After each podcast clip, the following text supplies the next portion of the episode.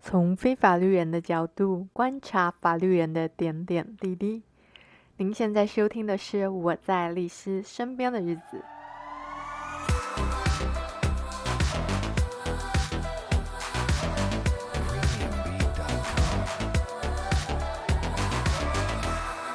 那我们就来开始吧，好，没问题。久违的录音，嗯对而且还这么柯难，就是用手机录。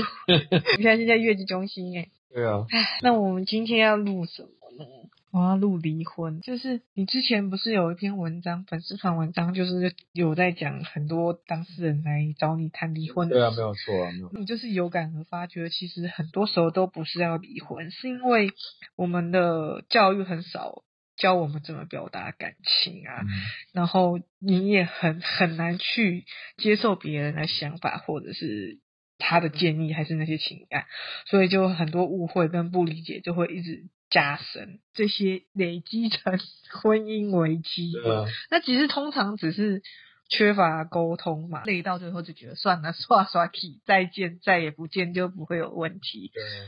那时候我看到你这个话的时候，我没有，就是可以理解，但是没有深刻的感触。说深刻的感触，好像是我要离婚一样，但我并没有啊。但你知道，我就是真的在怀孕后期，真的就是有浮现这种念头说，啊，好像终于知道为什么很多人就是生小孩之后，反而导致很多问题产生，然后就说啊，不行，我就是要离婚。那就是一方面从这来讲，我觉得要来讲讲，像你这么懂得沟通的人，也在我怀孕后期爆发了。我们来讲讲就是孕产期人夫的委屈好了。 我跟你讲，为什么会想讲这个，是因为，嗯嗯，你像我那怀孕的时候，嗯，就都有在听那个呜呜医生的 podcast，哦嗯然后他今年也有出一本新的书，它里面其实就有特别提到那个产妇的男性产后忧郁症的情况这件事，因为在怀孕的过程中，就是通常不都是女生的改变比较多嘛，男生都不会改变，但是其实他的身份转变得很快，他就是从一个小屁孩要变爸爸了，压力、责任感这些全都会啪一下到他肩上。但是其实实际的政策很多就是啊，我又没有陪产假，还没有什么，也不太可能去请育婴留停。虽然有啦，现在男生是可以男两性平权嘛，但是很少人应敢该说实际上很难呐、男性去请育婴留停，一来是会被遭受异样的眼光，二来是其实很多企业都还是倾向不允许啊啦。反正就是工作家庭两头烧啦。对啊，看到老婆在痛苦，你不知道该怎么帮她。是啊，我像你自己是老板的状态都这样，更何况一般人。那我们来说说具体的，具体发生了什么事，啊分享一下你的委屈。我不知道别人怎么样，但至少我的话，因为我我跟我太太的分工是，因为我知道我对于收纳这种东西我不在行，所以那个东西我就交给我太太。可是相对来说，比如说保险啊、文件啊、呃文件的申请啊，或相关的东西、相关的规划，比如说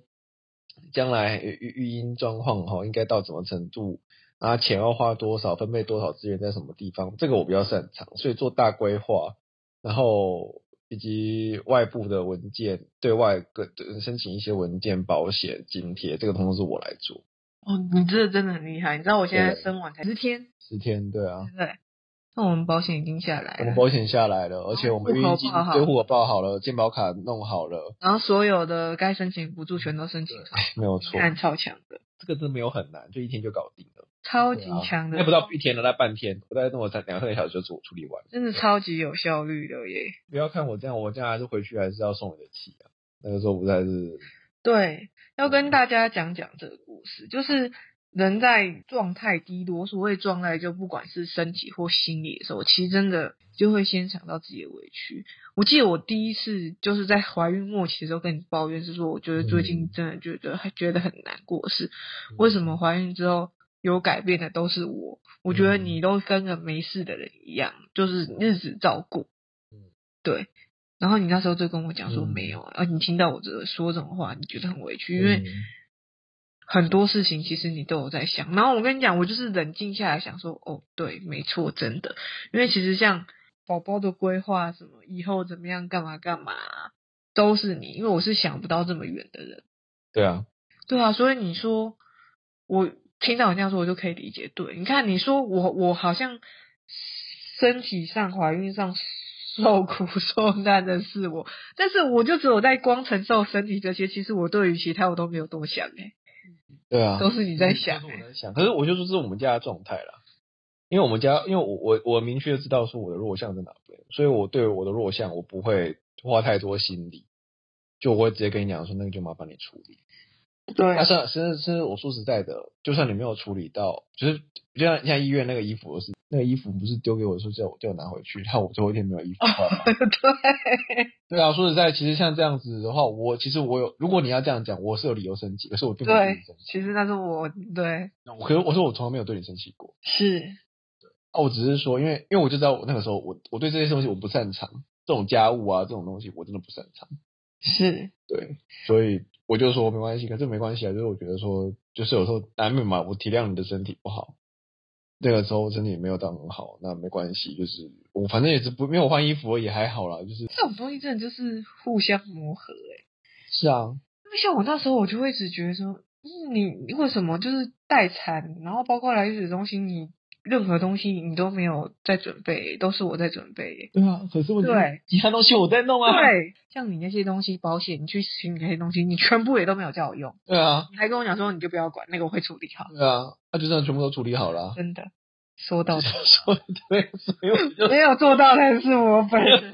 而且同时，与此同时，我其实工作也没有放下，我也不是工作完全丢出去。我很，我其实你也知道，我那那段时间蛮忙的，我对，要好开庭，，说到开庭，又要再讲第二件心里过不去的一件事，就是我是十四号要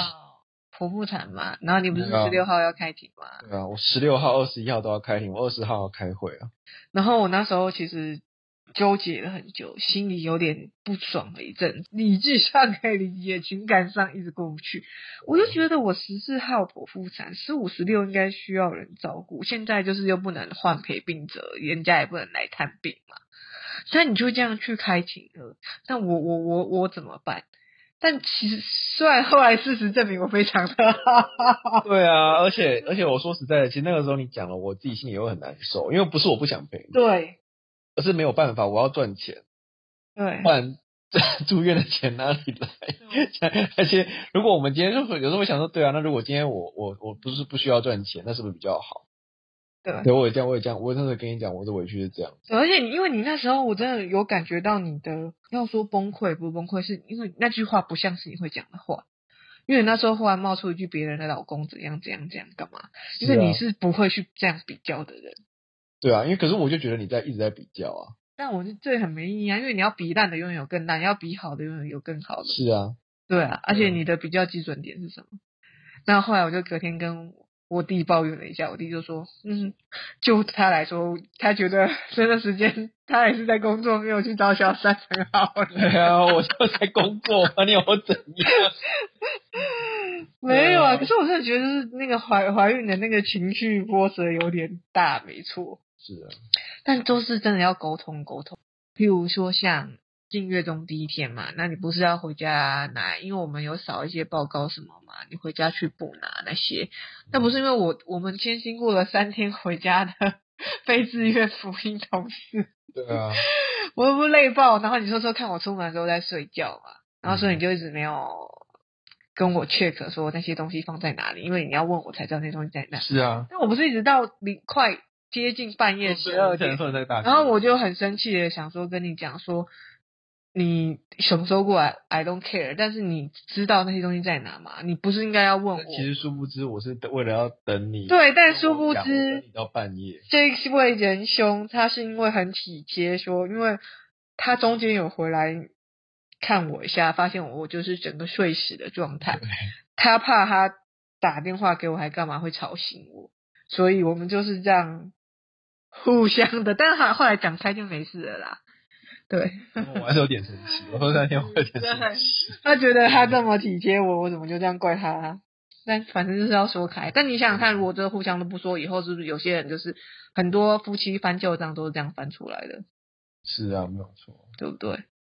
唉，所以真是婚姻真是一道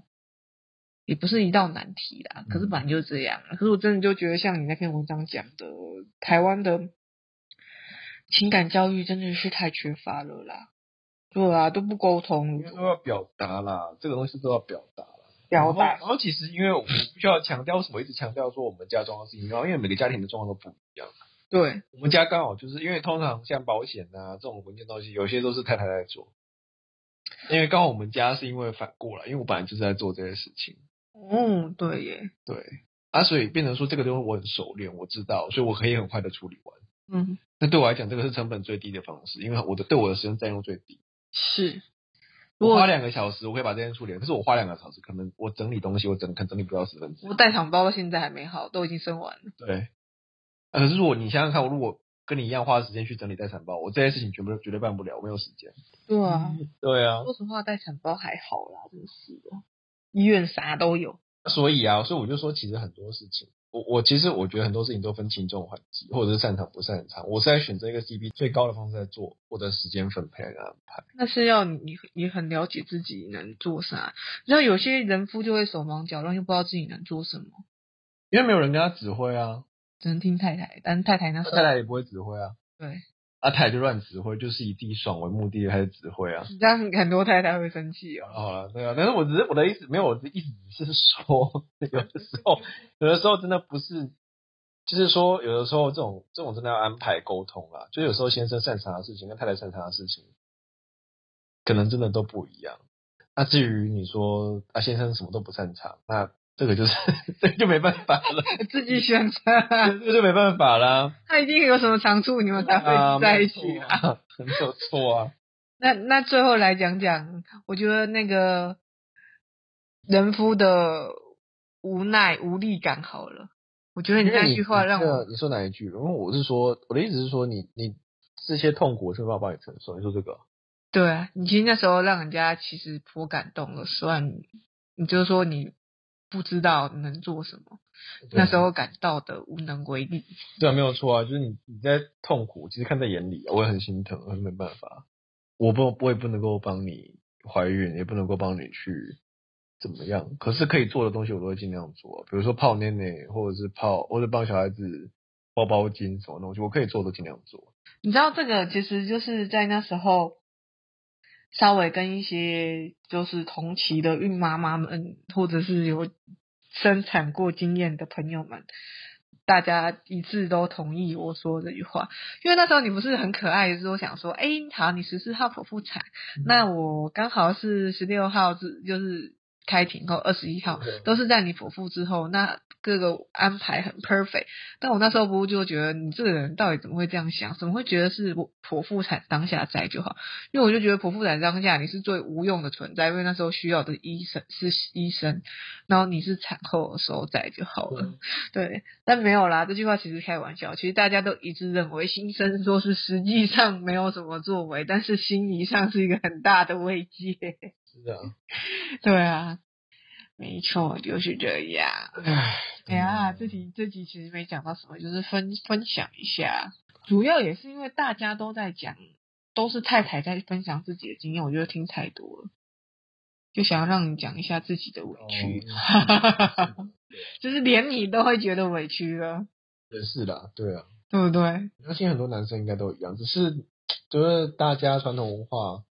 中华传统文化对男性的要求就是，而且男生在这时候事情，就像巫医师他医生讲里面的，就男生会被讲说你有什么好委屈、好难受，因为痛的又痛不苦是你，都是在女对生。啊对啊，可是男生真的也是承受很大压力，因为据说老婆的那个荷尔蒙作祟，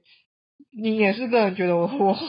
后期很独悄悄，但我个人是没什么感觉。 嗯，没有错啊。好啦，那也可以结合到你之前那个那那个啦，我真的就是因为忽然想到你那篇离婚的文章，哦在讲说很多都是因为缺乏沟通这一点。是啊，没有错。对然后我就心想说，我我们最近其实真的也发生很多类似的事。对啊，对，就是互相，我在我就是心里气那个憋憋憋憋憋憋憋很久，然后最后就爆出来想说，哎、你到底现在是想要干嘛？然后才嗯讲出来，然后你就讲一个啊，我其实是怎样怎样，我说哦，好，原来原来如此，对啊，没有错。对啊，好啦，那就简单分享到然后这。这边 OK。嗯对，我跟你讲，我本来是想要叫他讲巨细迷一点，没想到他这么淡化他的。我我我会觉得说我会愿意承受啦，因为这毕竟是我的家庭，是我的女儿，所以很多事情我当然当下会有情绪，可是事后我就把它消化掉了啦。嗯，可是我我必须要说这个东西是我，因为我长期以来就训练自己要消化情绪，对，这个这个是我长期的自自我训练。当律师最主要的东西就是当事人一定会带有情绪，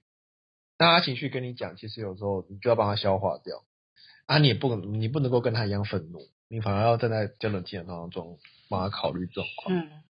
所以消化情绪这个东西，其实我已经练习了好几年了。那所以对我来讲，并不会太困难。所以你说要我去继续迷的报告，我不会继续迷，因为都已经消化完了。